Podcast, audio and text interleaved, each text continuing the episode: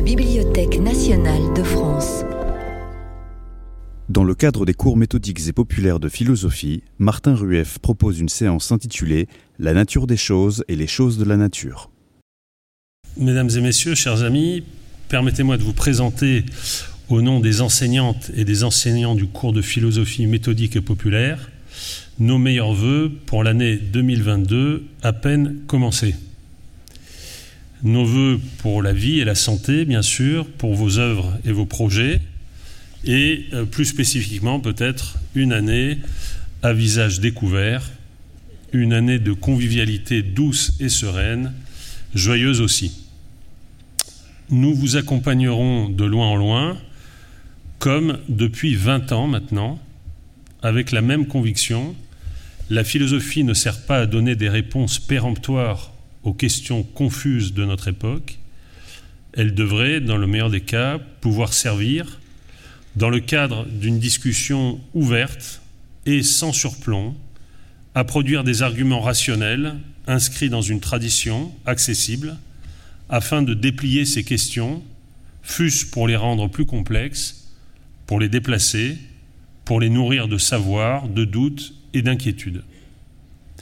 L'exigence d'un cours populaire est celle de la gratuité et du refus des hiérarchies entre experts et non-experts. L'exigence d'un cours méthodique repose sur la conviction que si la philosophie ne répond à aucune méthodologie a priori, elle se caractérise, et c'est là sa méthode, par la réflexivité de sa démarche, on pourrait dire un savoir logique conscient des étapes qui le mènent au doute, et un doute logique, conscient des étapes qui le mèneront peut-être au savoir. En tout cas, chacune et chacun, bonne année. Sous le titre La nature des choses et les choses de la nature, je me propose de commencer un cours en quatre volets consacrés à la nature. Vous en avez le programme. Il se décline donc euh, en quatre volets. Aujourd'hui, nature des choses et choses de la nature, écologique. Le 18 janvier, la nature des animaux, zoologique. Le 15 février, la nature de l'homme, anthropologique. Et puis, le 12 avril, de la nature des langues, donc dans un dialogue avec François Julien. À chaque fois, j'essaierai d'interroger le sens que nous pouvons encore donner à la nature, au concept même de nature, alors qu'aujourd'hui, la tentation est forte, trop forte peut-être, de se débarrasser d'un mot lourdement lesté par toutes sortes de préjugés, d'évaluations et de traditions. Il est bien difficile d'interroger le mot nature alors même que c'est souvent lui qui nous sert pour interroger des concepts, des savoirs, des attitudes, des comportements. Euh, en fait, je, suis le, j'aurais dû le dire peut-être avant, je suis le document que vous avez là. Hein. Donc, euh, j'ai donné ce qui était dans le cadre. Et puis là, c'est donc maintenir le mot nature.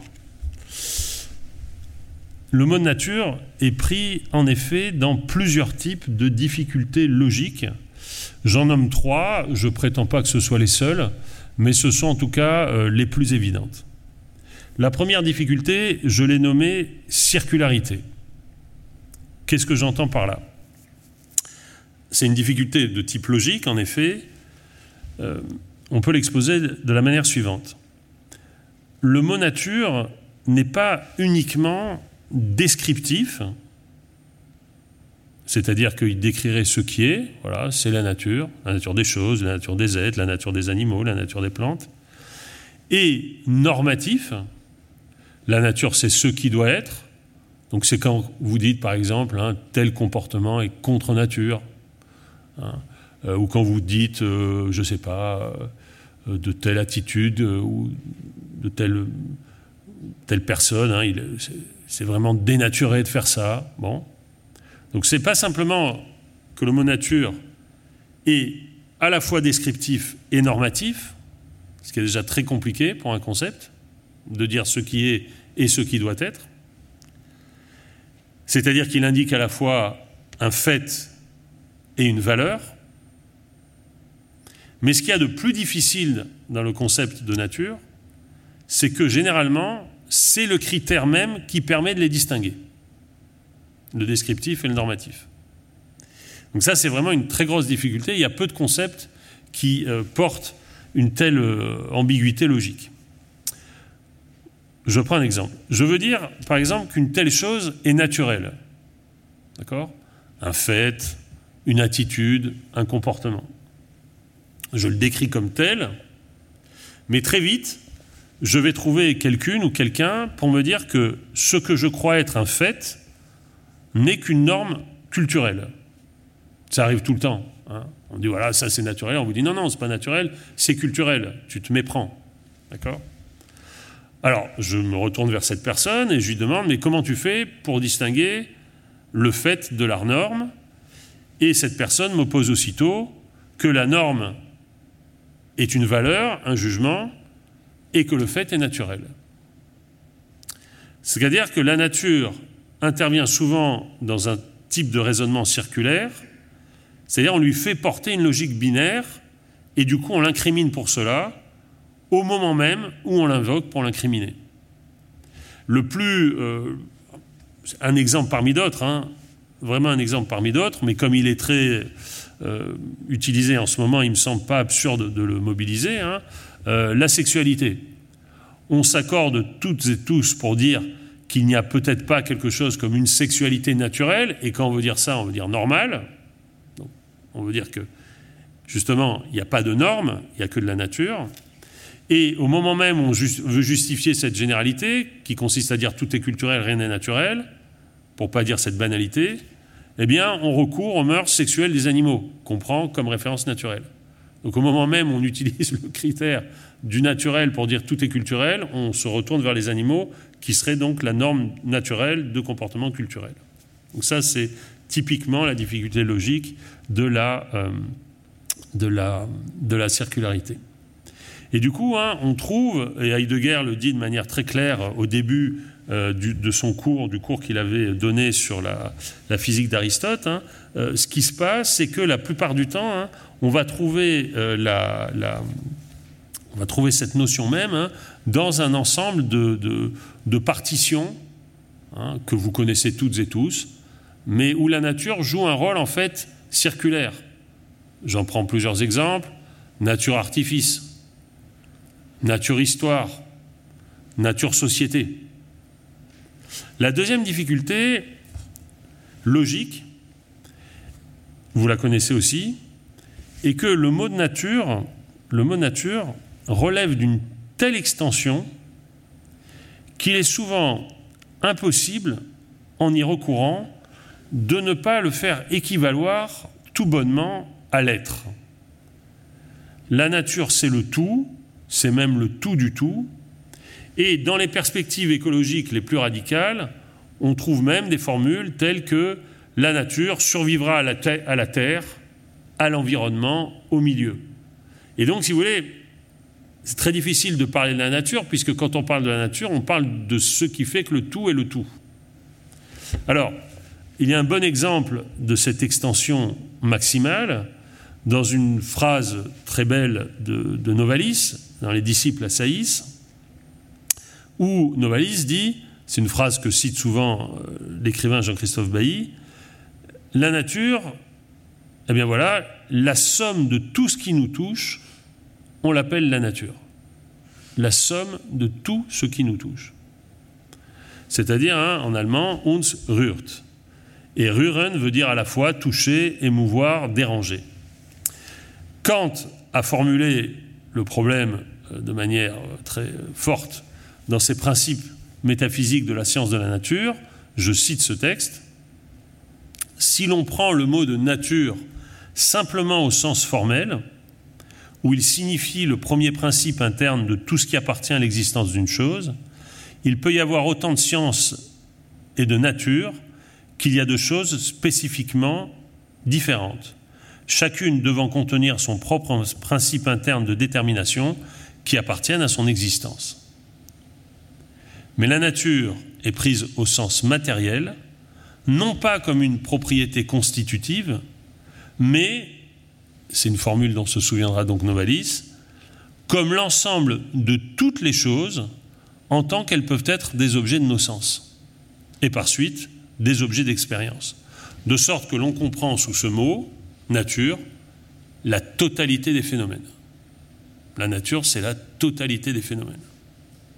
C'est-à-dire le monde sensible en excluant tous les objets non sensibles. Alors on se dit, tiens, Kant va dire, en fait, finalement, il y a quand même une manière de réduire l'extension du, mot nature, c'est de le limiter aux phénomènes sensibles, puisque c'est ceux qui touchent nos sens.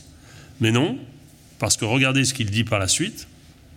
La nature, prise en ce sens du mot, comporte alors, conformément à la distinction principale de nos sens, deux grandes parties, l'une contenant les objets des sens externes et l'autre contenant l'objet du sens interne. De sorte qu'une double doctrine de la nature est possible. Il, reprend ici un critère cartésien, la doctrine des corps et la doctrine de l'âme, où la première considère l'étendue et la seconde la nature pensante. La nature semblait d'abord réservée, si j'ose dire, à l'ensemble de toutes les choses en tant qu'elles peuvent être l'objet de nos sens, mais au final, elle comprend aussi bien les objets des sens externes, pardon, que ceux du sens interne. En d'autres termes, rien n'échappe à la nature. Rien n'échappe à la nature, et donc, vous pourriez me reprocher hein, de vous faire un cours sur tout et donc de, rien avoir à vous dire de précis, parce que qu'est-ce qu'on peut dire de précis de tout, hein, à part que c'est tout?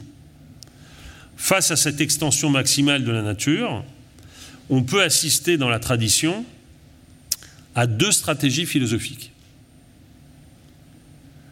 Ou bien on fait coïncider la nature avec l'être lui-même. Et c'est ce que Heidegger repère justement chez Aristote, quand il veut trouver chez Aristote hein, la coïncidence entre physis et ousia, puisque de fait, on trouve dans physique bêta hein, la formule hein, selon laquelle la physis, esti, panta, taota, ousia. Elle est le tout de ce qu'il y a. Et donc, la physique, évidemment ici ça donne à penser, la physique, ce serait le lieu de la totalité de l'être, c'est-à-dire la métaphysique. Il n'y aurait plus de différence entre physique et métaphysique. Elle est tout ce qui relève de l'être, ou, traduit Fédier euh, dans euh, question 2 de, Heidegger, hein, de l'étance, c'est-à-dire de l'être en tant que processus. Ou bien, évidemment, on a tenté, parce qu'on était inquiet de perdre en extension, euh, de perdre en intention ce qu'on gagnait en extension, on a tenté de la spécifier, de dire ben non, la nature, c'est pas simplement la totalité de l'être. Et c'est donc à ce, euh, à ce à quoi on s'est livré, en donnant lieu à une troisième difficulté, qui est celle donc de la spécification par synonymie. On a en, fait, en effet essayé hein, de spécifier le concept de nature en le fragmentant par, par périphrase et synonymie. Et c'est ce à quoi on assiste aujourd'hui. Alors en effet que la tradition n'a eu de cesse d'inscrire la nature dans des couples d'antonymes. Par exemple, hein, fusis et tessis chez les Grecs, hein, nature et institution, nature et surnature chez les chrétiens, nature et histoire chez les penseurs modernes, nature et liberté, par exemple chez Kant, nature et esprit, par exemple chez Hegel, notre modernité a plutôt tendance à vouloir inscrire la nature dans des couples de synonymes, où le second terme viendrait spécifier le premier. Alors, je vous ai donné un exemple, euh, je vous l'ai indiqué dans, la, dans, la, dans votre exemplier. Hein.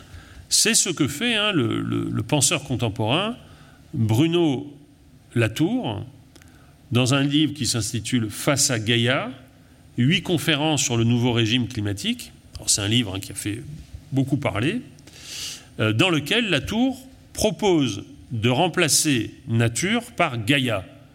Gaïa, hein, c'est le terme par lequel hein, les, anciens, les, anciens, Grecs désignaient la Terre. C'est la déesse Gaïa dans ses étreintes quotidiennes avec Ouranos.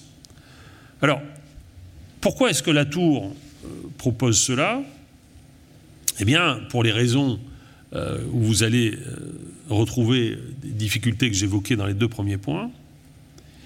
D'une part, soutient-il, la notion de nature est vague et s'inscrit dans le cadre d'une opposition qu'il dit dépassée entre nature et culture. On serait rentré, selon lui, hein, dans une époque post-naturelle. D'autre part, dit-il, une nouvelle synergie de l'organisme et de l'environnement devrait conduire à récuser le terme de nature au profit de Gaïa, la Terre, comme un système redistribuant de manière plus euh, fluide, selon la tour, que le terme de nature, les catégories de l'animé, de l'inanimé, du vivant, du non-vivant, de l'objet et du non-objet. En réalité, le terme de Gaïa, qui devrait nous inviter, selon la Tour, à une nouvelle alliance avec notre environnement, introduit une distinction symétrique de celle que le terme nature imposait selon lui. Donc, pour la Tour, la force du terme de Gaïa, c'est de nous inviter à penser que nous sommes partie prenante de Gaïa. Nous n'en sommes pas séparés. Nous en sommes, si vous voulez. Euh, nature impose de penser non seulement que nous sommes dans la nature, c'est pour ça que je, je vais le maintenir malgré tout, mais aussi que la nature est en nous. C'est pour ça que nature, c'est mieux que Gaïa. La nature, c'est nous aussi, et nous sommes la nature. En d'autres termes, Gaïa, le terme privilégié par la tour, désigne une réalité qui nous est extérieure, même si nous contribuons par nos actions et nos interactions à en déterminer le devenir. L'exemple du climat est pour ça évidemment euh, euh, tout à fait euh, frappant, hein. c'est-à-dire que le, climat, ce qui se passe dans le ciel, hein, pour ainsi dire, hein, ce ciel qui commence à, un centimètre de la Terre, eh bien ce qui se passe dans le ciel, nous en sommes responsables. D'accord. Mais euh, si on maintient le terme Gaïa pour laisser penser que Gaïa, c'est nous aussi, avec Gaïa, on perd l'idée que nous sommes la nature. Pas simplement que la nature, c'est nous. Nous sommes la nature. C'est-à-dire, hein, il vaut mieux reprendre la leçon de Merleau-Ponty, qui avait su montrer, par exemple, dans la phénoménologie de la perception, combien sentir est une dimension de participation et non une scission entre un sujet et un objet, et qui pouvait écrire, hein, dans des pages mémorables de la phénoménologie de la perception, par exemple, le corps est un moi naturel. Bien sûr, Gaïa dit plus précisément que d'autres notions une interaction mesurable entre les hommes et la Terre, non tant la globalité de la masse que la localité de son enveloppe, ce qu'on pourrait appeler la peau de la Terre, c'est-à-dire l'interaction entre les vivants et les environnements. Bien sûr, Gaïa dit à profit que cette interaction entre le vivant et l'environnement est autorégulée. Et bien sûr, Gaïa, la tour a tout à fait raison, montre hein, que cette interaction a été découverte au moment même où cette régulation s'avère essentiellement menacée. Pourtant, je le redis, d'où euh, mon entêtement euh, à intituler chacune des leçons qui viendront euh, du terme de nature, il me semble que ce terme ne saurait se substituer à celui de la nature dans la mesure où il reste théorique et ne correspond pas précisément à ce qui peut s'éprouver ou se sentir. La nature, on la sent, on la perçoit, elle n'est pas simplement quelque chose qui nous est extérieur, alors que Gaïa, avec laquelle nous interagissons, hein, reste, à mon avis, frappée hein, du saut de l'extériorité. Or, l'enjeu, on va le voir aujourd'hui, mais aussi la semaine prochaine, et de enfin dans la séance prochaine, pardon, et de retrouver et de cultiver un sentir qui est un sentir simultanément de sa propre corporéité et un sentir de l'espace. On peut penser à cette formidable formule de Novalis, commentée aussi plusieurs fois par euh, Bailly, et que je vous laisse, hein, parce qu'elle est, vraiment magnifique. Hein. La nature est cette communauté merveilleuse où nous introduit notre corps. La nature hein, est cette communauté merveilleuse où nous introduit notre cœur. À savoir, je cite ici Bailly, notre corps, cela veut dire nos sens, notre respiration, notre existence même en tant qu'être vivant, en tant qu'être sensible. Donc la nature n'est pas quelque chose qui est détaché, qui est devant nous, c'est quelque chose dans quoi nous sommes et qui est également en nous, puisque par exemple, respirer, simplement respirer, ou laisser, comme nous avons le bonheur de pouvoir le faire, le sang circuler en nous, c'est appartenir à quelque chose qui est de l'ordre de la nature, quelles que soient les possibilités de transfusion, de prothèse. La base, c'est la nature. Et en tout cas, ces enclenchements, ce sont des relations. Au lieu d'être quelque chose devant quoi nous sommes, la nature est en quelque sorte continuée en nous, elle nous accompagne. Elle nous accompagne.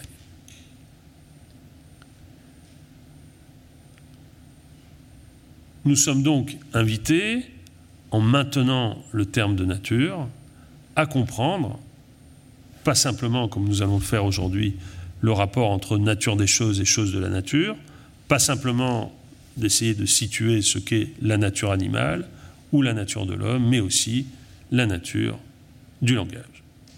C'est donc à ces quatre euh, pôles, pour ainsi dire, hein, euh, que je vais euh, me consacrer dans les leçons qui viennent. Mais il me fallait bien sûr commencer hein, par une question tout à fait centrale qui fera l'objet du cours d'aujourd'hui. Chose de la nature et nature des choses, ou une philosophie de la nature est-elle encore possible?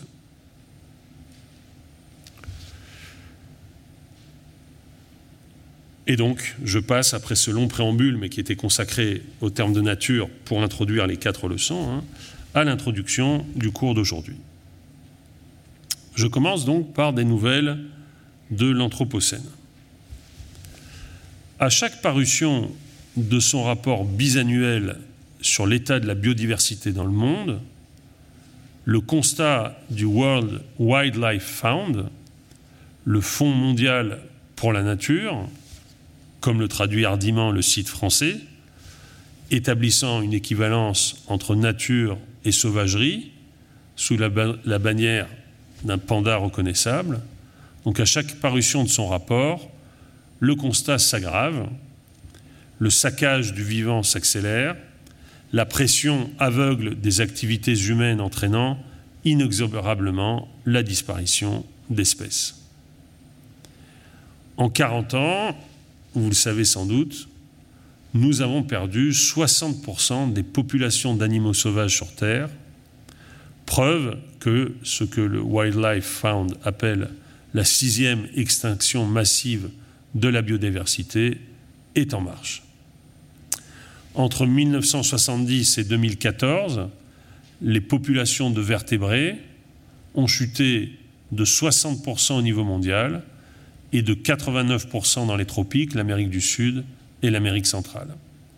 Les espèces n'ont jamais décliné à un rythme si rapide, qui est aujourd'hui 100 à 1000 fois supérieur que celui qu'on peut calculer pour les temps géologiques. Pour mesurer l'évolution de milliers de populations d'espèces vertébrées partout dans le monde, le World Wildlife Fund s'appuie sur l'indice appelé planète vivante, indice reconnu de l'état écologique de la planète. Il est calculé par la Société zoologique de Londres, qui utilise les données scientifiques collectées sur 16 704 populations qui appartiennent à 4005 espèces vertébrées. Et les causes, malgré qu'on en ait, sont clairement établies et impliquent la responsabilité des hommes, responsabilité directe, par l'agriculture intensive, la dégradation et l'imperméabilisation des sols, la surpêche, le dérèglement climatique, la pollution plastique, l'élevage industriel, etc., etc.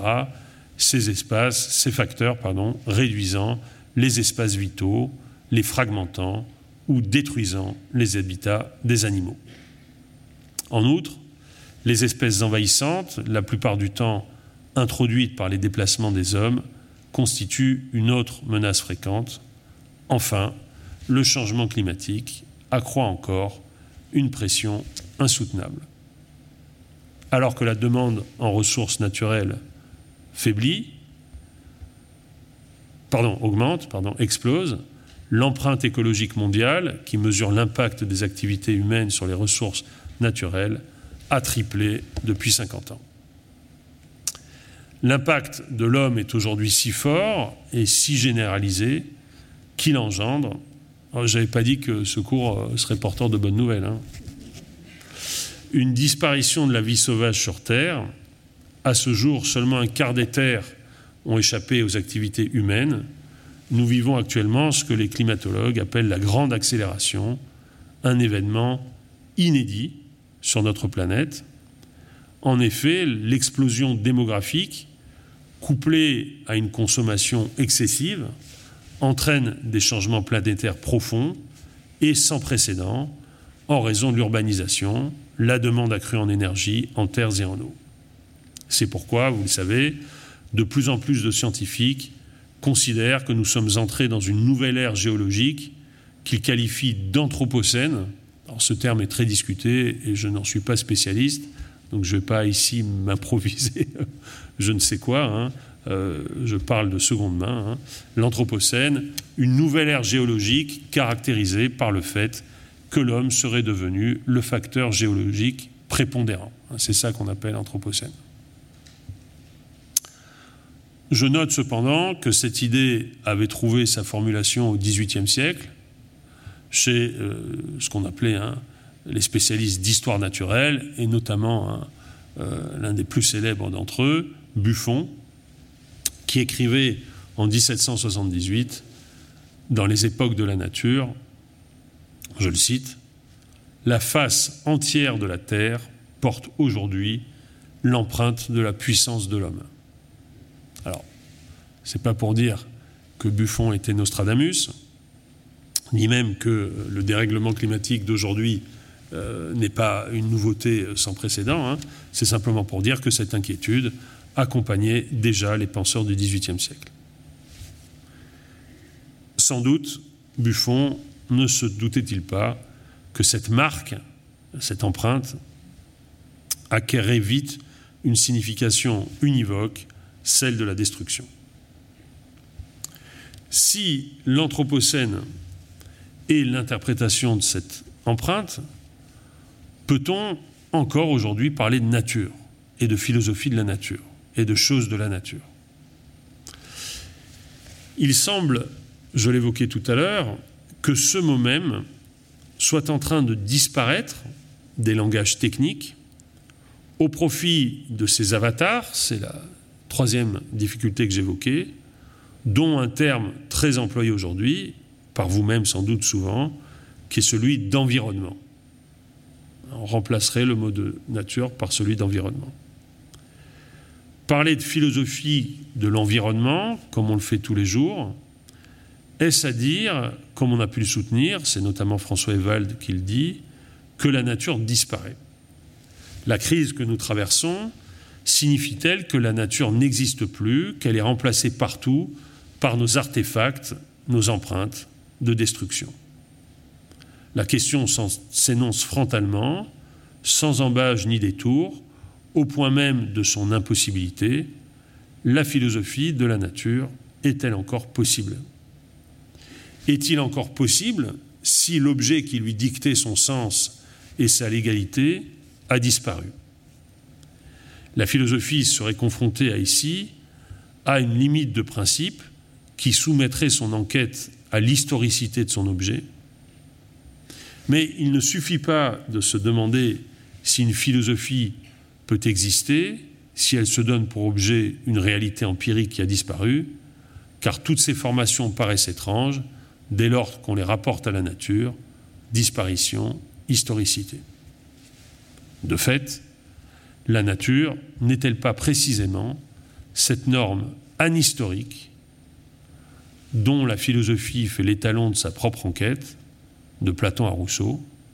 La nature n'est-elle pas ce qui norme l'enquête philosophique, sa position non historique permettant de mesurer l'histoire, ses déviations, ses transformations? Soutenir qu'une philosophie de la nature n'est plus possible, n'est-ce pas confondre les choses de la nature et la nature des choses? N'est-il pas possible de soutenir plutôt que tandis que les premières pourraient disparaître, l'interrogation sur la seconde doit se faire plus pressante Mais c'est peut-être le concept même de nature qui semble voué à la disparition. La nature, comme matière extérieure, j'en suis au point C de votre introduction, la nature, comme je disais, pardon, matière extérieure, anhistorique, opaque et neutre, dont nous pouvions disposer comme d'un stock de ressources et qui, comme stock, ne nous demandait rien, ce concept-là semble avoir volé en éclats sous l'empreinte de la puissance des hommes. Examinons alors les critères qui déterminaient ce concept. La nature comme extériorité d'abord. Ce critère a été celui des Grecs pour répartir le monde en deux catégories. Ce qui est par nature et qui ne dépend pas de nous, ce qui est non par nature, ce qui n'est pas par nature, ce qui est par thései, disaient les Grecs, par institution, et qui dépend de l'action des hommes. Cette extériorité, Aristote l'établit dans la physique, repose sur l'autonomie du mouvement. Chez les Grecs, hein, la partition entre ce qui est naturel et ce qui n'est pas naturel, c'est-à-dire ce qui dépend de nous et ce qui ne dépend pas de nous, c'est le mouvement, l'autonomie de mouvement. Et naturel, ce qui trouve en soi l'origine de son mouvement, l'arbre par exemple, mais aussi l'animal, n'est pas naturel ce qui trouve à l'extérieur de soi le principe de son mouvement. Alors évidemment, pour comprendre ça, il faut que vous acceptiez hein, un concept plus large, Heidegger le fait remarquer d'ailleurs hein, dans, son, commentaire de la physique, un concept plus large de mouvement que celui euh, que vous associez normalement, par exemple, à la course d'un chien, bien sûr. Parce que ce que dit Aristote, et s'il fait euh, de l'arbre euh, l'emblème même du naturel, du fusis, euh, vous allez me dire, ben, l'arbre, c'est pas exactement ce qui se meut, hein, ce qui bouge. Mais si, pour Aristote, oui, parce que l'arbre, hein, il se meut vers le haut et vers le bas, hein, par sa croissance, il va chercher le ciel avec ses branches, et il va chercher la, nourriture par ses racines, et donc il se meut. Et son mouvement, sa kinésis, hein, est parfaitement autonome. Il ne la reçoit de rien d'autre que de lui. Hein, il est croissance pure, l'arbre. C'est plus facile, évidemment, pour nous, hein, de penser l'animal euh, comme emblème de la nature, comme mouvement, puisqu'évidemment, ce, qui ce qui caractérise l'animal, c'est qu'il est animé. Cette opposition, qui repose donc sur l'extériorité de la nature, permettait de distinguer la nature de la technique, la technique étant ce qui précisément donne aux choses leur mouvement. Par exemple, quand vous fabriquez, euh, euh, sais pas, un objet en bois ou un téléphone portable, c'est vous hein, qui assemblez les pièces, donc ce n'est pas le téléphone qui se meut lui-même, mais aussi chez les Grecs, la nature de l'institution. Ce qui avait l'avantage, évidemment, de mettre technique et institution du même côté. Attention, cette opposition avait aussi ses mythes et ses inquiétudes. Je pense notamment hein, au statut qui marche inventé par Dédale, le père malheureux du malheureux Icare, puisque euh, chez les Grecs, hein, le, Françoise Frontisy Ducroux l'a montré dans son premier livre, hein, qui était magnifique, hein, le, Dédale, vous vous souvenez de, Dédale l'inventeur, euh, Dédale est, chassé d'Athènes parce qu'on l'accuse d'avoir construit des statues qui marchent toutes seules. et à la suite de ça, il va... Euh, il va en Crète et puis là, il construit euh, quelque chose qui est encore plus inquiétant qu'une statue qui marche, hein, pour ainsi dire. C'est un, taureau avec lequel Pasiphae peut s'accoupler parce qu'elle est tombée euh, amoureuse de, lui, donc il lui construit une machine hein, qui lui permet de, s'étreindre avec un taureau.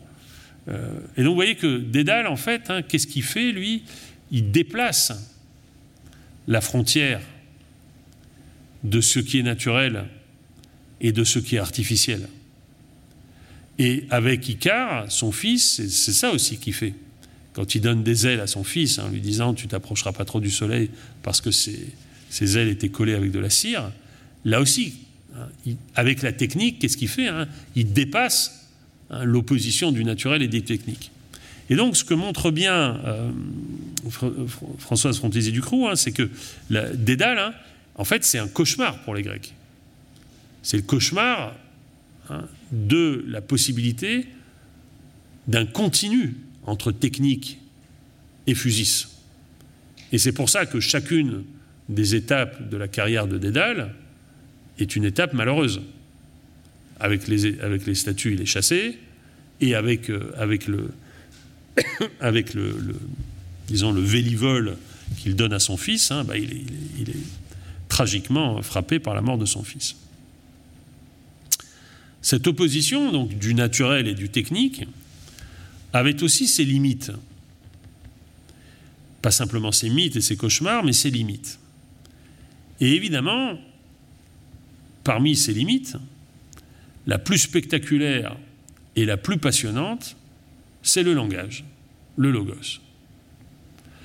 Car faut-il dire du logos qu'il est fuseille, naturel, et oui, d'une certaine manière, il l'est bien, parce que toutes les petites et tous les petits hommes parlent, même s'ils ne parlent pas la même langue, ou qu'il est théseille par institution, et oui, évidemment, le langage est par institution, puisque euh, il n'y a pas d'hommes ou de, femmes hein, qui puissent parler ou inventer le langage tout seul.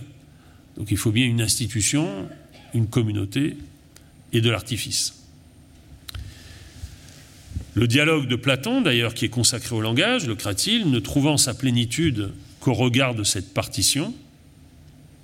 Or, cette partition fait place à une nouvelle conception de la nature qui l'inscrit dans l'histoire des relations que nous entretenons avec elle. Non seulement la nature dépend de notre regard pour être vue comme nature, mais son devenir comme nature est un devenir humain. Aujourd'hui, hein, nous ne considérons plus que la nature soit notre extériorité.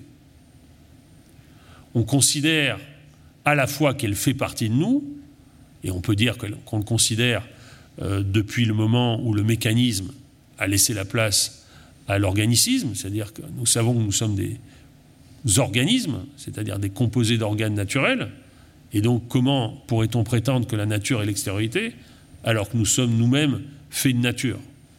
Et en même temps, nous ne considérons plus que la nature est extérieur à nous, puisque le concept d'environnement est le concept qui dit que nous intervenons sur la nature et que nous n'avons cessé d'intervenir sur elle. On peut le constater pour s'en réjouir comme pour le déplorer. Les limites naturelles du corps humain, on en parlera lors de la troisième leçon, sont elles-mêmes historiques, comme le démontre par exemple l'histoire de la médecine. Donc ce critère qui semblait si euh, stable du naturel, comme un critère qui permet d'opposer la nature extérieure euh, à nous et, euh, nous, hein, eh bien ce critère, il a volé en éclats. De la même manière, hein, ce qu'on appelle aujourd'hui hein, la, biotechnique, la, biotechnologie montre bien qu'il n'y a plus de limite entre artifice et bios.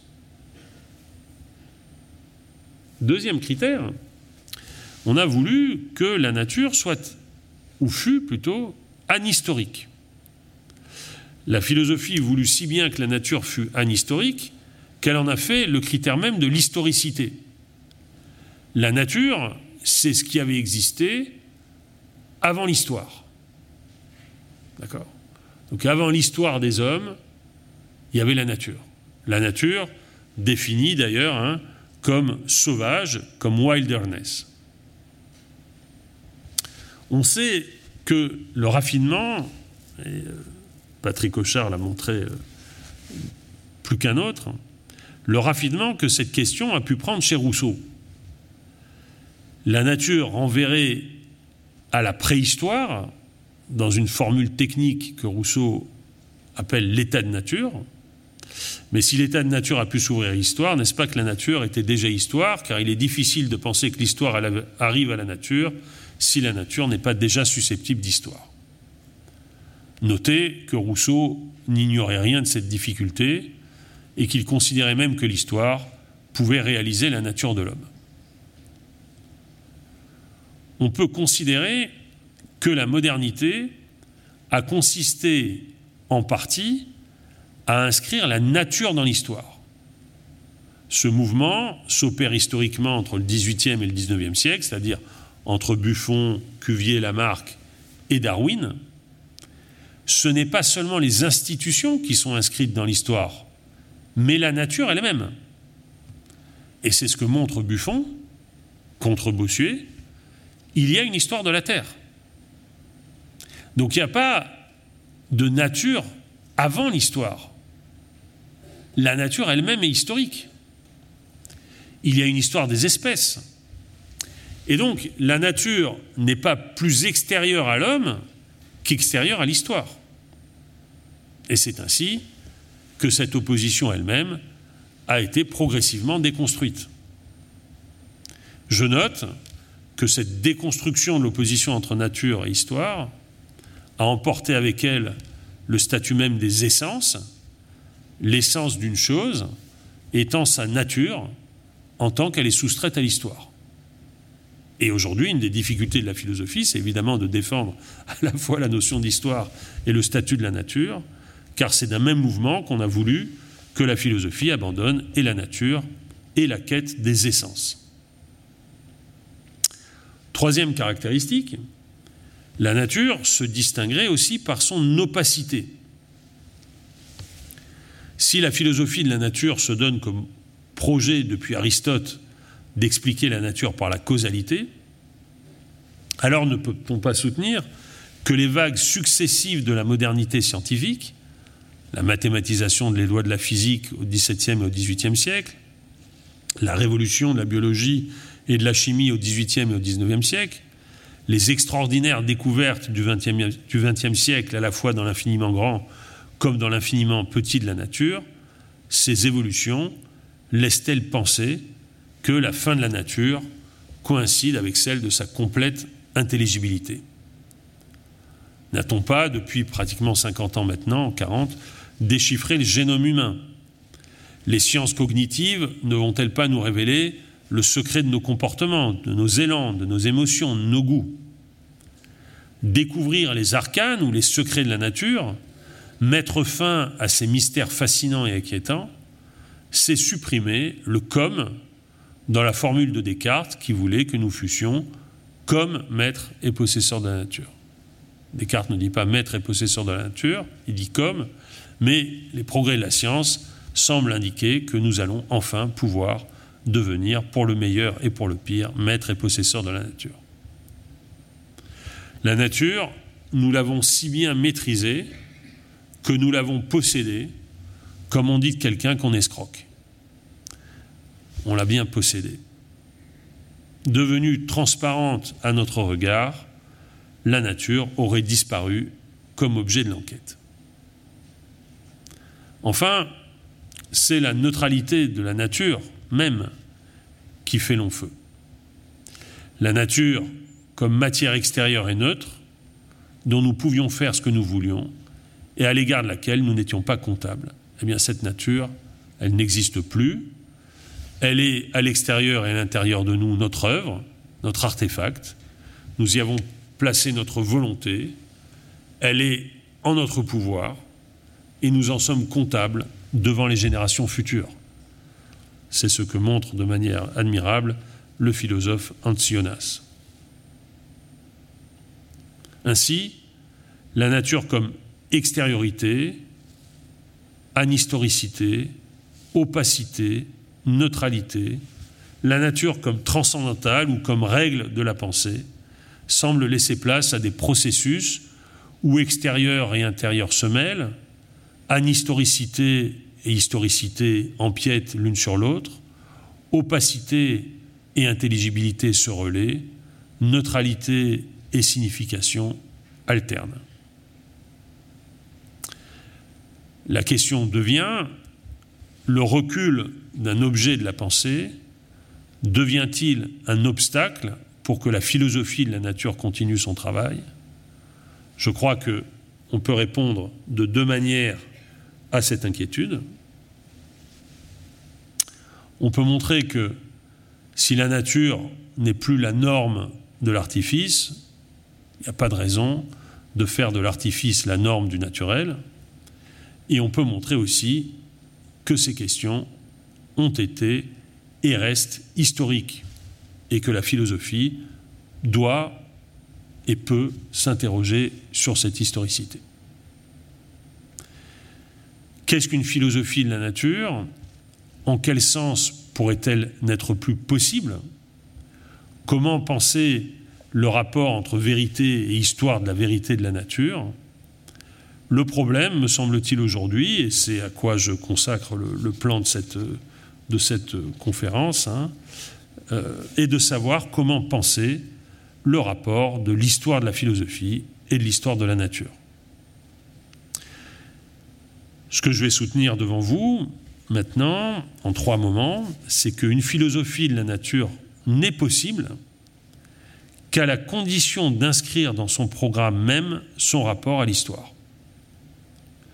Ce que je vais soutenir, donc, c'est que les philosophies de la nature n'avaient été possibles jadis qu'à la condition de considérer que la question de savoir si elle pourrait un jour n'avoir plus de sens ne se posait jamais, puisque la nature était précisément la garantie même de la légalité de leur questionnement, mais qu'aujourd'hui, la philosophie de la nature est possible si elle met dans son programme même, dans son programme même, la possibilité, la disparition de la nature.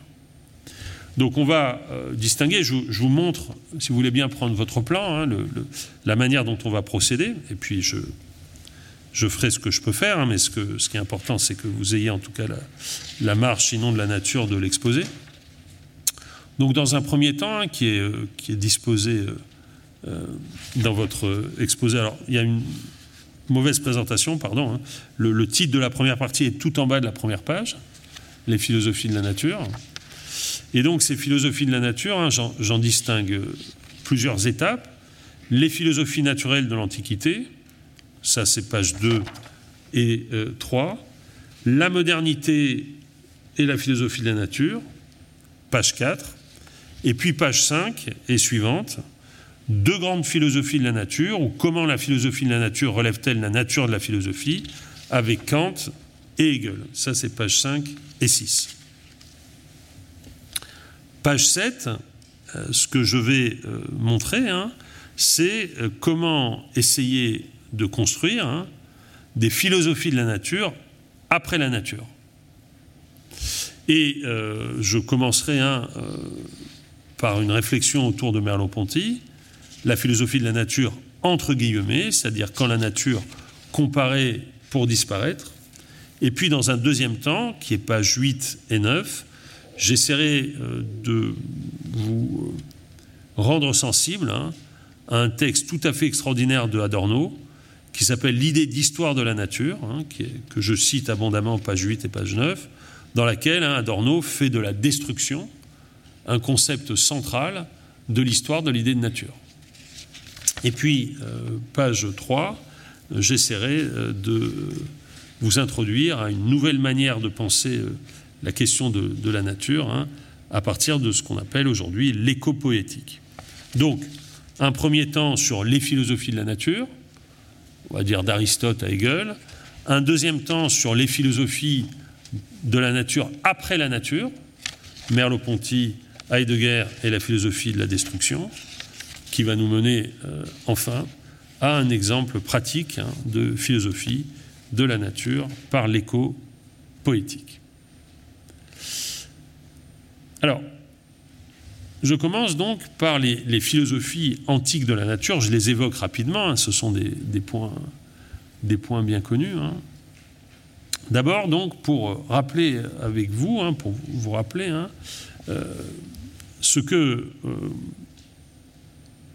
dans l'Antiquité, on appelle l'historia perifuseos, c'est-à-dire l'histoire naturelle. Ce, développement d'histoire naturelle, hein, il est euh, illustré, mais ce n'est pas le seul, mais aujourd'hui il, est arrivé, euh, euh, nous arrive à travers l'œuvre de Pline, hein, ce qu'on appelle l'histoire naturelle. Qu'est-ce que c'est l'histoire naturelle hein? C'est tout simplement la description de l'ensemble des phénomènes, comme dirait Kant, comprend dans leur totalité en enquêtant à la fois sur ce qu'ils sont et sur ce qu'on a dit qu'ils étaient. Et c'est ainsi hein, que Pline, euh, quand il fait par exemple l'histoire naturelle hein, euh, des, euh, des, oiseaux ou des, animaux ou des pierres ou des, ou des végétaux, hein, nous dit à la fois ce que sont ces végétaux, ces animaux, ces pierres, et ce qu'on a dit d'eux. La philosophie de la nature, telle qu'on la trouve chez Aristote et chez Lucrèce, commence à partir du moment où la philosophie se donne comme objet la connaissance de la nature par les causes. Et euh, c'est bien ce que fait euh, Aristote dans la physique, quand il essaie donc de rapporter le naturel, la nature, à ce qui la cause en principe, en arché, comme il le dit, et ce qui cause la nature, pour Aristote, c'est le mouvement. La raison d'être euh, de la nature, pour Aristote, c'est le mouvement. Et ce qui fait que chaque chose est à sa place, Coiré, commentant Aristote, dit dans la physique d'Aristote, il y a une place pour chaque chose et chaque chose est à sa place, c'est que la nature ne fait rien en vain, que le mouvement même de la nature obéit à chaque fois à une loi propre, à une fin propre, à un ordre. Comprendre une chose selon les causes, c'est comprendre chez Aristote ce en vue de quoi elle est faite, et la nature tout entière est raison, finalité de son propre développement. Il n'y a pas chez Aristote de place pour la surnature. Ce qui est naturel, c'est le mouvement qui s'explique selon un ordre de causalité propre. C'est ainsi qu'Aristote, dans la métaphysique, va donner une définition complexe du terme nature en procédant à partir de l'analyse du mot et de son emploi. Le premier sens évoqué repose sur l'étymologie grecque du terme physis, qui signifie naître ou croître. La nature, la physis, désigne en premier lieu les phénomènes de croissance et de génération des choses matérielles qui ont en elles-mêmes le principe de leur développement, qui sont susceptibles de croître. Elle est, dit Aristote, un principe immanent, c'est-à-dire une cause intérieure aux états naturels, qui agit en eux au sens où elle les guide et les amène vers leur maturité et leur épanouissement propre. Ainsi, le germe contient en soi le principe qui donne l'arbre. La fusis désigne donc le processus de croissance, ainsi que ce à partir de quoi une chose croît. Ainsi, je cite Aristote, Métaphysique 10, 14 à 20, le vocable de fusis signifie le principe du mouvement premier pour tout être naturel en lequel il réside par essence. Et c'est ce sens, je l'ai anticipé il y a un moment, qui nous permet de distinguer les choses naturelles et les objets techniques. Ces derniers sont en effet des produits achevés et la cause de leur fabrication est extérieure à eux. Mais comme le dit Aristote, les objets artificiels, eux aussi, ont une nature, et donc la nature d'une chose artificielle est donc en un autre sens ce qui constitue matériellement cette chose, le mélange des éléments qui la composent. Ainsi dit-on couramment que l'airain ou le marbre est la nature de la statue, le bois celle des objets en, en bois. C'est pourquoi d'ailleurs Aristote donne raison à Empédocle qui définit les choses naturelles par le mélange des éléments premiers en eux, feu, terre, air ou eau. Enfin, en un sens précis, la nature d'une chose désigne son nousia, son essence, sa substance, qu'Aristote décrit en reprenant le terme platonicien, la forme de cette chose. Et nature, non seulement la matière première, mais encore la forme ou substance, car elle est la fin du devenir. Donc comme vous le voyez, hein, chez Aristote, ce qu'il s'agit de saisir quand on saisit la nature, hein, c'est la légalité du mouvement qui permet à une chose d'être ce qu'elle est. Et c'est pourquoi Aristote hein, est, pour ainsi dire, le premier des philosophes naturels, à la fois euh, dans euh, les secondes analytiques, où il explique cette définition, le rapport entre nature et essence, et évidemment dans tous ces traités admirables de philosophie naturelle, les parties des animaux, les euh, traités sur les animaux, l'histoire des animaux, etc. Ce sens, vous le trouveriez aussi, hein, je suis obligé d'aller vite, je vous prie de m'en excuser, hein, vous le trouveriez aussi hein, euh, dans les... Euh, donc je vous ai indiqué, page 2 et 3, ces, citations, vous le trouvez aussi chez Lucrèce, quand Lucrèce, au livre 1 du De Rerum Natura, qui est précisément le, traité hein, sur les choses de la nature et la nature des choses. Hein. Euh, si vous voulez bien le lire avec moi, on est page 3 hein, dans votre cours. Au seuil, c'est le vers 4 de notre texte, au seuil de la science est assis ce principe, rien n'est sorti de rien. Rien n'est l'œuvre des dieux, c'est à force de voir sur terre et dans les cieux des fins dont la raison cherche en vain l'origine, que nous plaçons en tout la volonté divine. Donc c'est un texte qui est fondamental hein, pour l'histoire du matérialisme. De là cette terreur qui nous accable. Eh bien, quand nous saurons que rien ne peut sortir de rien, nous verrons s'éclairer notre route, et les choses, sans miracle et sans Dieu, nous révéler leur cause. C'est les choses elles-mêmes qui vont nous révéler leur cause. Et c'est ça la nature. Il n'y a pas de place ici, pas plus que chez Aristote, pour du surnaturel. Nous verrons s'éclairer notre route et les choses nous révéler leur cause. Que tout vienne de rien, tout peut venir de tout, et la loi de l'espèce en hasard se résout. L'homme naîtra des eaux sans famille et sans père, les oiseaux, les poissons vont s'élancer de terre, les bêtes, les troupeaux tomberont du haut des cieux, du désert en guéré et insoucieux. Plus d'arbres assurés de fruits toujours semblables, tout change à tout moment. Comment, sans germe stable, expliquer le lien des générations? Or, ces germes distincts, partout nous les voyons. Aucune forme donc ne monte à la lumière sans un concours certain de force et de matière chaque atome renferme une énergie en soi, un pouvoir immanent et fixe. Et c'est pourquoi toute chose ne peut naître de toute chose. Donc ici, hein, Lucrèce avec des, variations dont évidemment il faudrait établir les, critères, hein, bien insister sur les distinctions, mais s'accorde avec Aristote sur une chose au moins, la philosophie de la nature est possible et nécessaire quand elle réussit à décrire le principe de causalité qui permet d'établir la génération des choses, le mouvement qui porte une chose à être elle-même, l'élan qui porte une chose à être elle-même. On n'a pas besoin de Dieu pour tout cela, on n'a pas besoin d'une philosophie de la création, on a besoin d'une philosophie naturelle de la génération.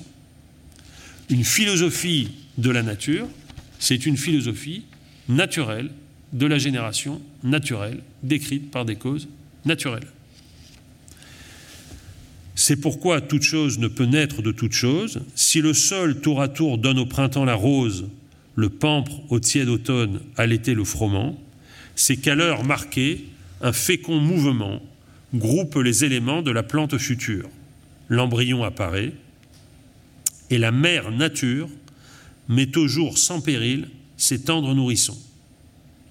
Si tout naissait de rien, que pourraient les saisons contre l'explosion soudaine des naissances? Il n'existerait plus ni germe ni substance, dont la loi du milieu pût régler le concours, le hasard du temps même annulerait le cours, tout grandirait d'un coup, et la première enfance atteindrait brusquement la pleine adolescence, et l'arbre jaillirait de toute sa hauteur, mais c'est ce qui n'est pas. Tout croît avec lenteur, fidèle en sa croissance aux vertus de son germe. Hein, c'est la fameuse phrase de, de Tolstoï, nul ne voit l'herbe pousser, hein, tout croît avec lenteur. Il est donc évident que chaque être renferme ses principes, son fond propre et substantiel. Vous voyez, hein, le lexique est légèrement différent du lexique aristotélicien, bien sûr, mais le principe est le même. La philosophie de la nature, c'est la philosophie qui permet d'établir les principes et le fond propre et substantiel qui permet à chaque chose d'être elle-même selon son mouvement propre. Et puis, sans le retour certain des eaux du ciel, la terre ne saurait féconder ses richesses. Comment pourraient alors se fonder les espèces si, faute d'aliments, les vivants étaient morts Loin donc de refuser des éléments au corps, avouons qu'il en est par milliers dans les êtres, souvent communs à tous, ainsi qu'aux mots les lettres. Alors ça, c'est une spécificité euh, du poème de Lucrèce hein, et de l'épicurisme antique. Hein. C'est la comparaison qui aura une histoire très longue, hein, puisque on peut dire qu'elle va jusqu'à la euh, déchiffrement de l'ADN, en passant par la, par la philosophie de la nature de, Diderot, hein, c'est la comparaison des éléments qui composent les êtres naturels avec des lettres. C'est-à-dire que le texte qui fait qu'une chose est ce qu'elle est, le mouvement qui la porte à être ce qu'elle est, le mouvement et l'élan qui la porte à être ce qu'elle est, hein, c'est un mouvement qu'on peut comparer au mouvement de l'être hein, qui composerait des mots spécifiques le texte de Lucrèce, en tout cas dans la partie dans laquelle je l'ai découpé, hein, la manière dont je l'ai découpé, pardon, hein, euh, s'achève par une réflexion sur la destruction, génération, génésis et destruction. Établissons encore ceci, que la nature rend à leurs éléments les corps qu'elle dissout, tout meurt, rien ne périt. Hein, vous connaissez la formule de, Lavoisier, hein, Rien, ne se perd, rien ne se crée, tout se transforme. C'est un, principe dont on trouve la première formulation hein, chez, euh, chez Lucrèce. Tout meurt, rien ne périt. Si la mort prenait tout, la forme brusquement s'en irait tout entière, sans qu'un travail minant les groupes de matière eût préparé leur nœud au divorce mortel. La forme est périssable et l'atome éternel.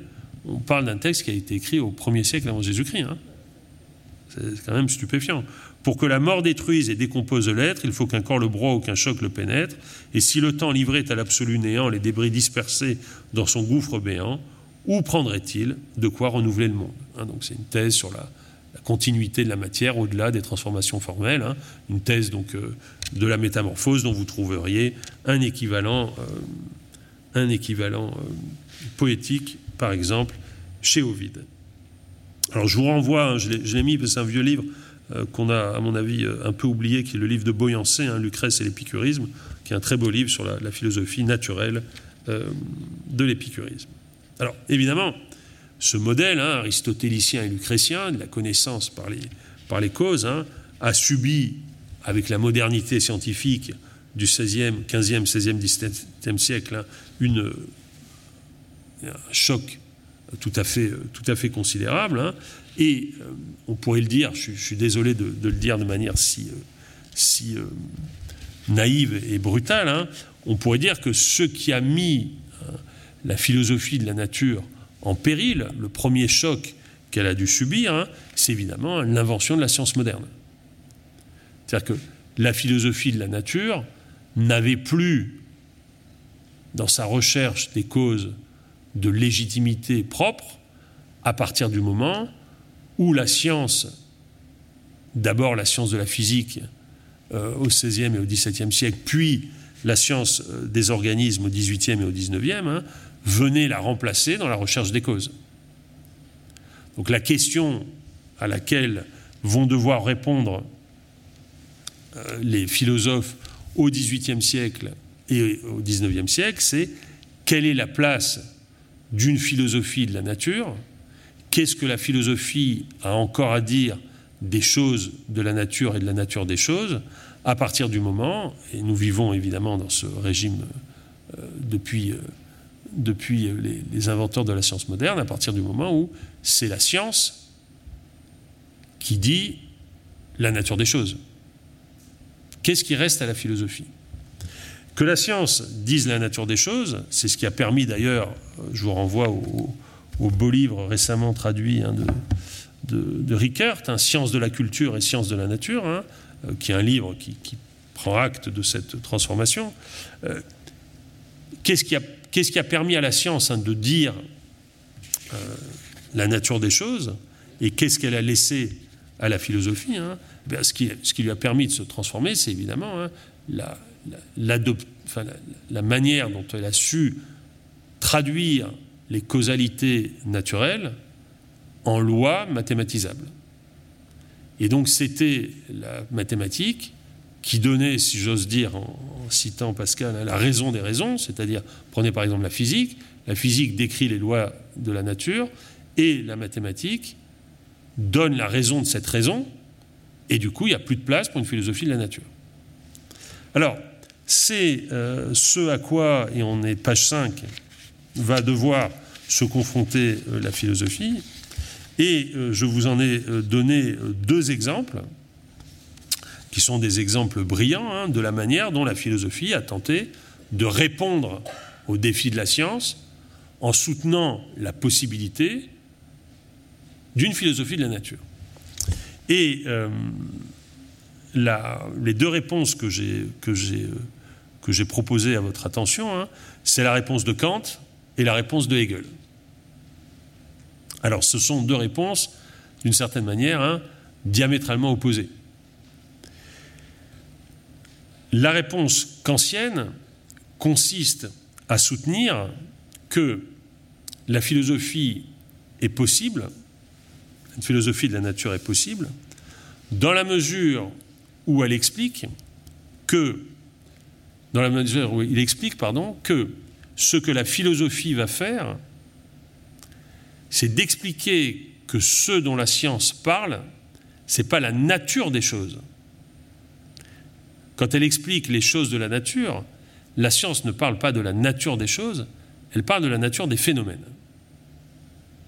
Et donc, la philosophie de la nature n'est possible qu'à partir du moment où la subjectivité transcendantale entre dans la nature et l'organise en phénomène. Mais la science doit bien se garder de prétendre parler des choses en soi. Et donc une science, c'est à cette question que répond euh, l'extraordinaire texte hein, qui s'appelle hein, Comment la science pure de la nature est-elle possible hein?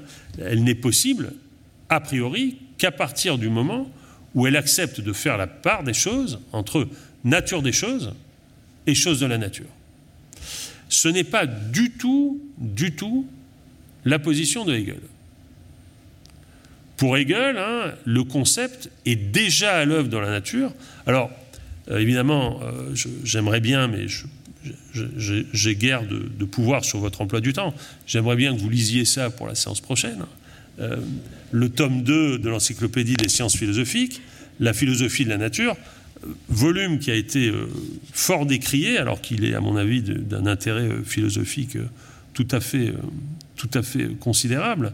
La, position de, Hegel hein, est, très est très intéressante parce que elle consiste à dire hein, que euh, la science se, cantonne, selon Hegel, à ce qu'il appelle l'effectivité, alors que la philosophie, hein, elle va montrer à travers son étude de la nature, sa philosophie de la nature, hein, que à chaque étape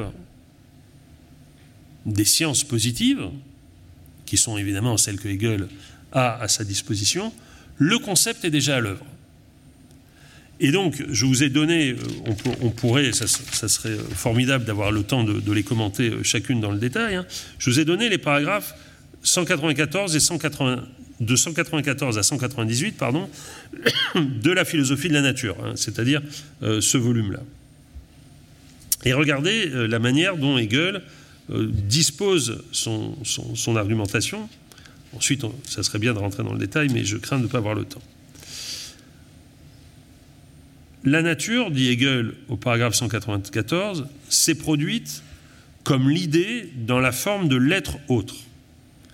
Puisque dans la nature, l'idée est en tant que le négatif d'elle-même, ou est extérieure à elle-même, puisque quand elle est intérieure à elle-même, elle est esprit, elle n'est pas nature, celle-là n'est pas seulement extérieure de façon relative par rapport à cette idée, mais l'extériorité constitue la détermination dans laquelle elle est en tant que nature.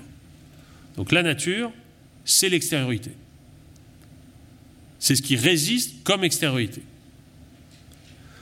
Dans cette extériorité, paragraphe 195, les déterminations conceptuelles ont l'apparence d'une subsistance indifférente, ce que j'appelais tout à l'heure la neutralité, et la singularisation isolante les unes vis-à-vis -vis des autres. C'est pour ça, c'est pourquoi le concept est en tant qu'intérieur. La nature ne montre par suite dans son être-là aucune liberté, comme l'esprit, mais de la nécessité et de la contingence.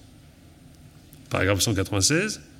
La nature est à considérer comme un système de degrés dont l'un provient nécessairement de l'autre et forme la vérité la plus prochaine de celui dont tu résistes, résulte. Pardon, toutefois, non pas de telle sorte que l'un serait engendré à partir de l'autre de façon naturelle, mais dans l'idée antérieure qui constitue le fondement de la nature. Hegel va bien expliquer ça au paragraphe 197 et 198. La nature est en soi un tout vivant, donc vous êtes page 7 hein, pour vous. Le mouvement de son idée à travers sa gradation consiste plus précisément à se poser comme ce qu'elle est en soi, ou, ce qui est la même chose, à sortir de son immédiateté extériorité, qui est la mort, pour aller dans elle-même, afin d'être en tant que vivant, mais outre aussi à supprimer la déterminité de l'idée, dans laquelle elle est seulement vie, et à devenir l'esprit, lequel est sa vérité. Et quelles sont ces étapes? C'est ce qu'il précise au paragraphe 198, et ça c'est le plan complet du tome 2 donc, euh, de l'encyclopédie des sciences philosophiques, c'est-à-dire la philosophie de la nature. L'idée en tant que nature est un, comme l'être hors de soi universel idéal, comme espace et temps, deux, comme extériorité réciproque réelle, l'être là particulier au matériel, nature inorganique. Comme effectivité vivante, nature organique. Les trois sciences correspondances peuvent être par suite nommées mathématiques, donc la mathématique s'occupe, les mathématiques pardon, s'occupent de l'être hors de soi universel idéal comme espace et temps. Deux, la physique, qui donc se donne comme objet l'extériorité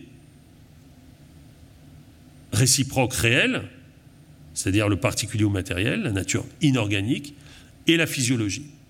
Et à l'intérieur de la physiologie, on va passer, hein, dit Hegel, de l'étude euh, de la géologie à l'étude de la, biologie végétale, à l'étude de la biologie animale.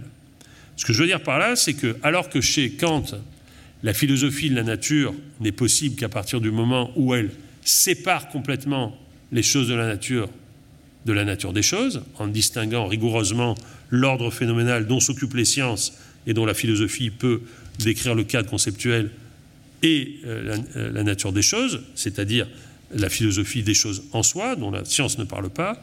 Chez Hegel, l'esprit est partout chez lui, même à l'intérieur de la nature.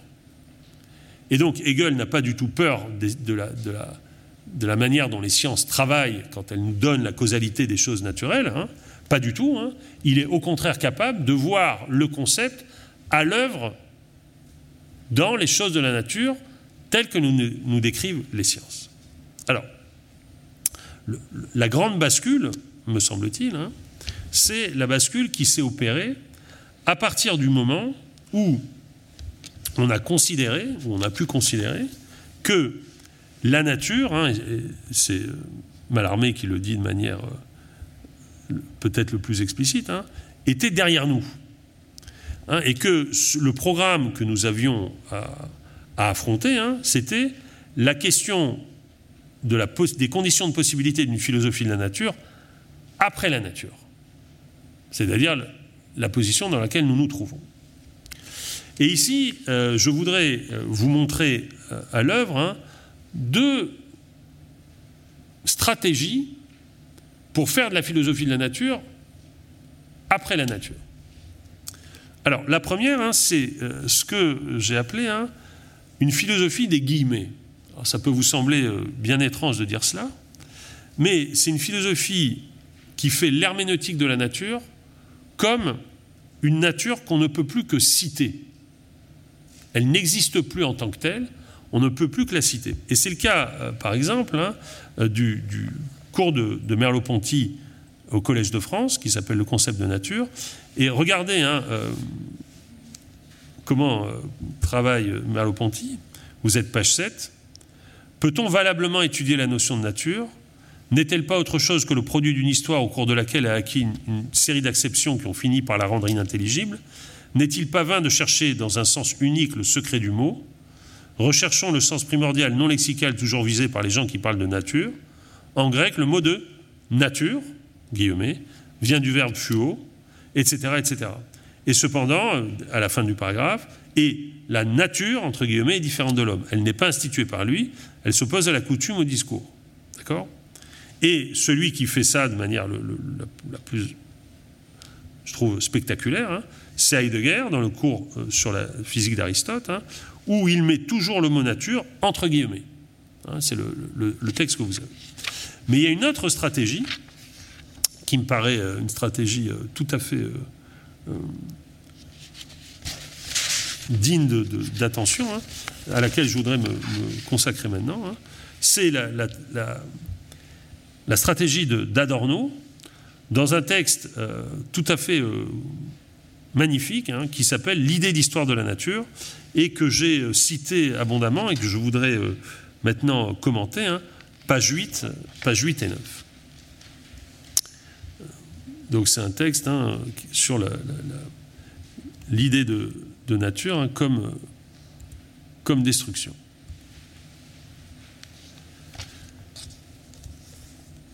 Dans une lettre qu'il adresse à Bloch en 62, Adorno attribue à certains de ses textes de Genève le caractère d'une anticipation qui tient du rêve, dit-il. Or, s'il est bien un texte qui averse ce caractère, et du point de vue de l'œuvre d'Adorno, et du point de vue de l'histoire, c'est bien cette conférence prononcée en juillet 32, l'idée d'histoire de la nature, devant, et ce lieu n'est pas du tout indifférent, la Société kantienne de philosophie de Francfort. Je voudrais développer ce que j'appelle, écrit Adorno, l'idée d'histoire de la nature sur la base d'une analyse, ou plus exactement d'une vue d'ensemble portant sur le questionnement ontologique tel qu'il se développe au sein de la discussion actuelle. L'idée d'histoire de la nature entend proposer, dit Adorno, une nouvelle assise à la philosophie, susceptible de dépasser à la fois l'idéalisme de la phénoménologie, qui est dans cette période de la philosophie d'Adorno, la cible constante de ses propos, parce que la phénoménologie exclut l'historicité, et l'historicisme de Hegel, qui, selon Adorno, exclut la nature. La nouvelle métaphysique devra tout à la fois dépasser l'opposition de la métaphysique et de la physique, et celle de l'histoire, de l'esprit et de la nature.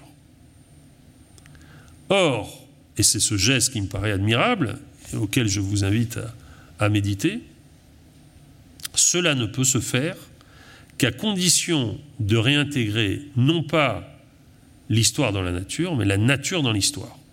Et c'est l'objectif déclaré de cette conférence. Je vous ai donné euh, cette citation, euh, page 8.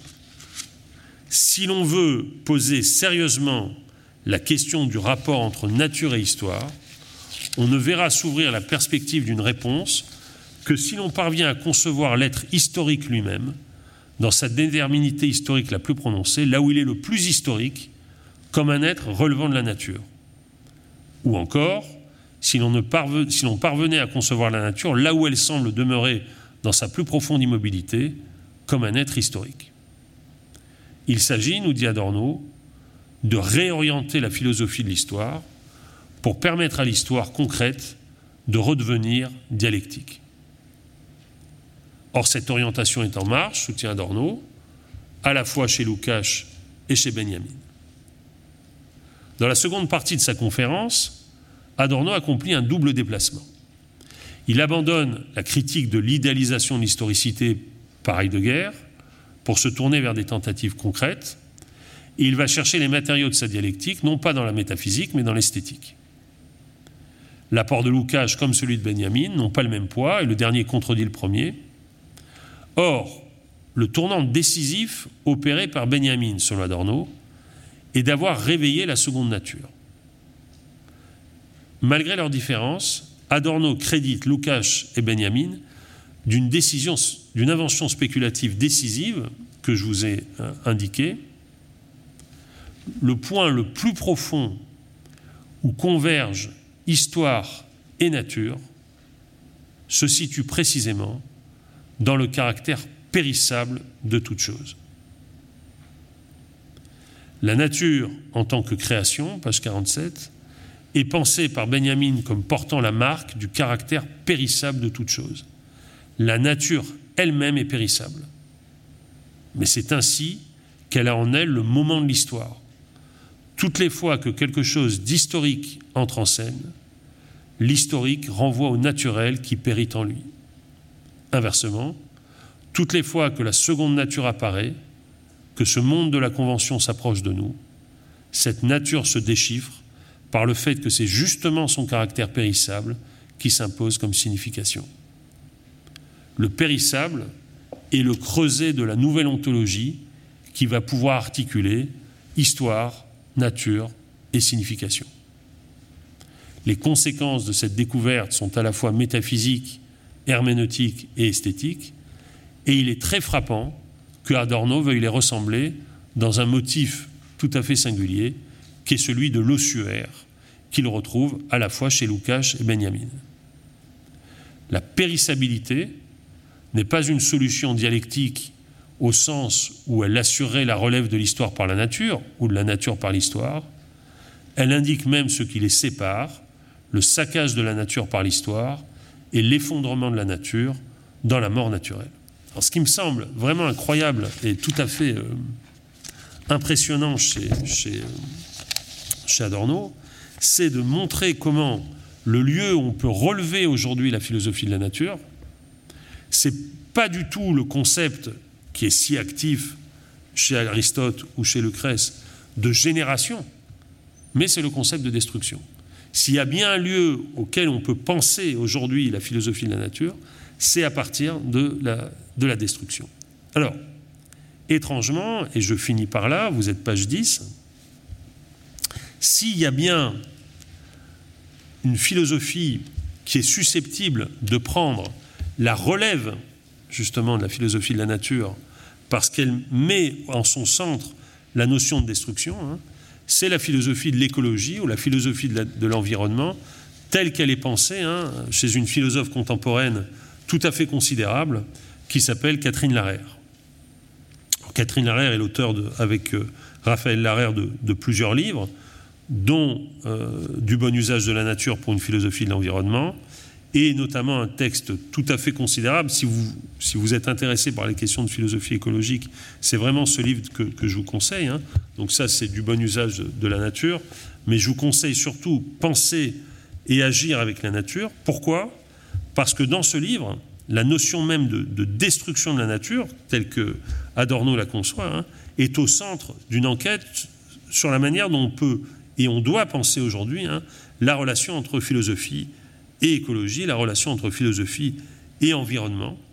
Et ce qui me frappe dans, ce, dans, cette enquête, hein, dans ces enquêtes, c'est la manière dont, Catherine et, Raphaël Larère veulent maintenir la notion de nature, parce que précisément, à la différence du concept d'environnement, le concept de nature garde en lui hein, euh, sa fragilité et sa périssabilité. Alors pour finir, parce que je vois que, leur cours, j'espère vous avoir donné assez de suggestions pour, pour aller acheter des livres. Hein, c'est le but de ce cours, que vous achetiez des livres de philosophie. Euh, je voudrais finir, hein, parce que c'est le, le... Vous savez sans doute que c'était le, centenaire de Dante hein, qui s'achève. Je voudrais finir par une, lecture de, Dante. Mais pour ça, je voudrais vous indiquer, c'est le, but des, pages 10 et 11, l'existence d'un courant très important aujourd'hui hein, qui s'appelle l'éco-poétique et qui est un courant hein, dans lequel euh, celles et ceux qui ont suivi certains de mes cours savent que je tiens à chaque euh, cours de philosophie euh, méthodique, et populaire hein, à évoquer l'importance de la poésie, pas simplement pour des raisons de tocade personnelle ou de goût, mais pour l'importance que la pensée philosophique a pour certains développements de la philosophie actuelle. Je voulais évoquer hein, l'éco-poétique, surtout parce qu'elle a en France aujourd'hui hein, des, très remarquables exposants. Euh, je regardais euh, page 10, hein, j'évoque les, travaux de, de, Guy, La fin dans le monde, écologique, l'envergure des comparses. J'évoque aussi euh, les travaux importants du poète Jean-Patrice Courtois, Théorème de la nature, et je vous ai donné à chaque fois des, exemples. Et puis le, très important livre de Pierre Vinclair, La sauvagerie. Mais ce que je voulais faire, et, c'est euh, donc page 12, et à la faveur d'accélération un peu euh, excessive, je vous prie de m'en excuser, j'arrive à la fin de mon cours. Euh, je voulais évoquer, hein, mettre en rapport la, question très angoissante de la fonte des glaces, hein, qui est la disparition, comme vous le savez, hein, des, calottes glaciaires, et le risque conséquent de, la submersion d'une grande partie de nos continents par, par la montée des eaux. On parle de 20 à 40 mètres, donc euh, toutes nos villes euh, seront emportées par un nouveau déluge, d'une certaine manière. Hein. Je voulais mettre en regard cette fonte des neiges avec un texte très célèbre de Dante qui évoque la, fonte des, glaces. Et je, voulais que ce premier cours de l'année euh, laisse entendre la voix de Dante, donc je le cite en italien, et euh, je cite la traduction de, Jacqueline Risset, que vous trouvez aujourd'hui dans la nouvelle édition de la Pléiade de la Divine Comédie. Donc on est au purgatoire, c'est une... En fait, pardon, c'est le paradis, c'est pas du tout le purgatoire, c'est le paradis, il y a une faute. C'est paradis 30. On est dans une scène où, où Dante retrouve Béatrice, et Béatrice le, le, froid, hein, lui reproche de, traîner, hein, de, et euh, elle l'invite à se ressaisir. Et euh, Dante va, va être très meurtri par cette rencontre dont il, attendait tant. Et euh, son cœur va comme se congeler. Et c'est au moment où il va entendre les anges qui entourent Béatrice chanter hein, qu'il va lui aussi se, laisser aller à une espèce de sentiment plus, euh, plus tendre, plus attendri. Sì, come neve tra le vive travi, per lo dosso d'Italia si congela, soffiate e strette da lì venti schiavi, poi liquefatti in se stessa strapella, pur che la terra che perda ombra spiri, sicché par fuoco fondere la candela, così fui, senza lacrime e sospiri. Anzi il cantar di quei che notano sempre dietro alle notte degli eterni giri ma poi ch'intesi nelle dolci templi lor compartir a me, par che se detto avessere, dona, perché si lo stempre, lo gel che mi era intorno al cuore ristretto, spirito e acqua fessi, e con angoscia della bocca et degli occhi usci del petto. Comme la neige entre les troncs vivaces se congèle sur les chines d'Italie, soufflée et serrée par les vents slaves, puis, quand elle a fondu, coule en elle-même, dès que respire la terre où l'ombre se perd, pareil à une flamme qui fond la chandelle, ainsi je fus, sans larmes ni soupir, avant le chant de ceux qui suivent toujours l'harmonie des roues éternelles, mais quand je saisis dans les douze accords leur compassion pour moi, comme s'ils disaient Dame, pourquoi la vis ainsi? La glace qui s'était raidie autour de mon cœur se fit eau et soupir, et jaillit dans l'angoisse de ma poitrine, par la bouche et par les yeux. Alors je vous remercie beaucoup, je vous euh, donne donc rendez-vous la semaine prochaine pour le cours de Pierre Manant. République française, entre la France et la République, faut-il maintenant choisir Et nous, on se retrouvera pour le deuxième euh, cours consacré à la nature, euh, à propos de la nature des animaux, le 18 janvier, avec donc la nature des animaux zoologiques. Encore bonne année. Vous venez d'écouter un podcast de la Bibliothèque nationale de France. Retrouvez les conférences, rencontres et créations de la BNF sur toutes les plateformes de podcast ainsi que sur le site bnf.fr.